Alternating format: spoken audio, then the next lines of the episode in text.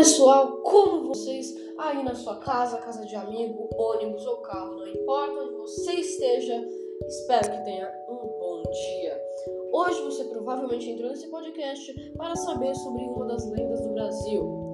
Hoje vamos falar sobre o Grande Otelo. Vamos começar? Ótimo. Bom, Grande Otelo foi um ator e comediante. Como esperado, ele era brasileiro, obviamente, nascendo no dia 18 de outubro de 1915 na Uberlândia e falecendo, infelizmente, no dia 26 de novembro de 1993.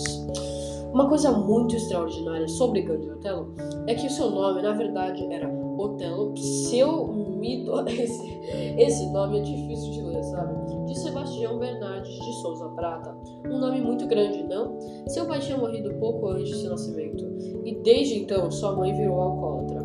Parece uma vida triste para um comediante, né? Porque realmente é.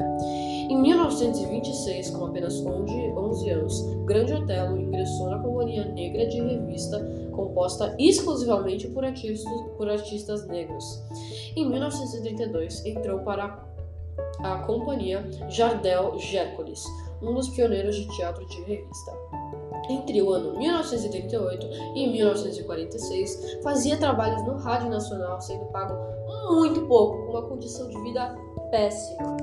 Bom, esses são apenas alguns fatos sobre o Grande Otelo. Se você quer saber mais, entre no podcast de amanhã para descobrir tudo sobre ele. Tchau!